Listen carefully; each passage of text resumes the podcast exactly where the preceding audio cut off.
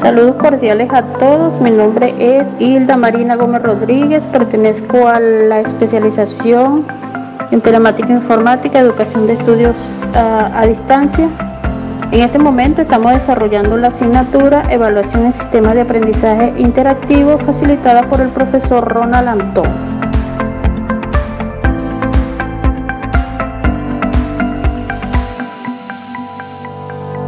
Como primera actividad de esta asignatura tenemos caracterizar la evaluación en los sistemas de aprendizaje interactivo y a distancia para su aplicación en su contexto profesional y laboral.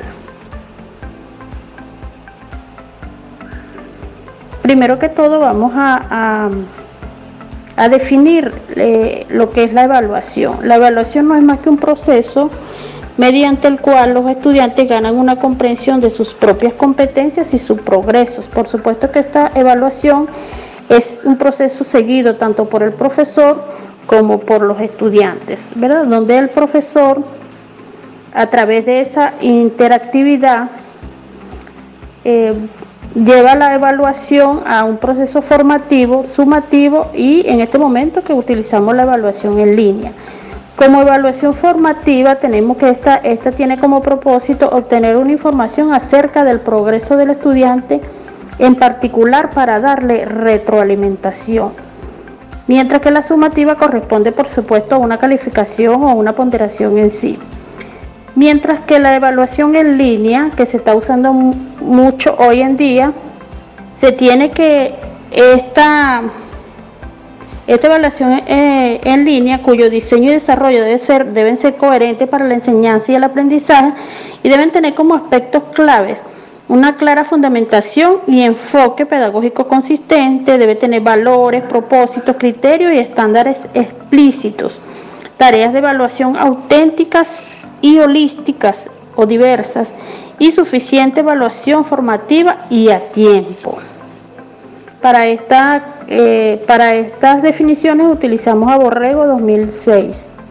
Dentro de lo que se, de lo que se puede señalar de, la evaluación tenemos que esta tiene tres etapas dentro del aprendizaje, bien sea presencial o lineal, la que se inicia, la que se realiza inicialmente de manera que tengamos una idea eh, confiable del nivel de conocimiento y habilidades de los estudiantes que pudiéramos llamar la evaluación inicial o una evaluación diagnóstica lo que se realiza durante la acción docente o intervalos establecidos ya en la fase de diseño y planificación de la evaluación formativa y la que se realiza al finalizar la acción docente, es decir, la sumativa donde está la ponderación que, conversamos anteriormente. Dentro de los atributos que debe tener una evaluación en línea, debe esta debe ser confiable, la cual se refiere a la confianza que genera un instrumento para reflejar el nivel del logro del estudiante la validez, la cual se refiere al instrumento que mide lo que realmente se pretende y no otra cosa. La objetividad, que se refiere a la neutralidad con la que se, califican a los estudiantes. Y la última se relaciona con los contenidos de la evaluación, con la realidad práctica de los estudiantes. Finalmente tenemos ¿verdad? que la, la evaluación se puede usar también en el contexto profesional y laboral. Por ejemplo, los sistemas interactivos son hoy día muy usados para desempeñar actividades en cualquier profesión. Ejemplo de esto son los departamentos de finanzas y presupuestos. Las tecnologías hacen más fácil, rápido y preciso el trabajo asistido por el computador y los diferentes software para el cálculo y tablas, etcétera. Y asimismo para, para la evaluación en el cumplimiento del trabajo realizado. En la parte laboral, al igual que en las distintas profesiones a nivel gerencial, estos sistemas interactivos permiten evaluar el desempeño de los trabajadores y sus funciones en sí mismas. Muchas de ellas están asistidas por un computador y con acceso a Internet. Muchas gracias, esto es todo por hoy.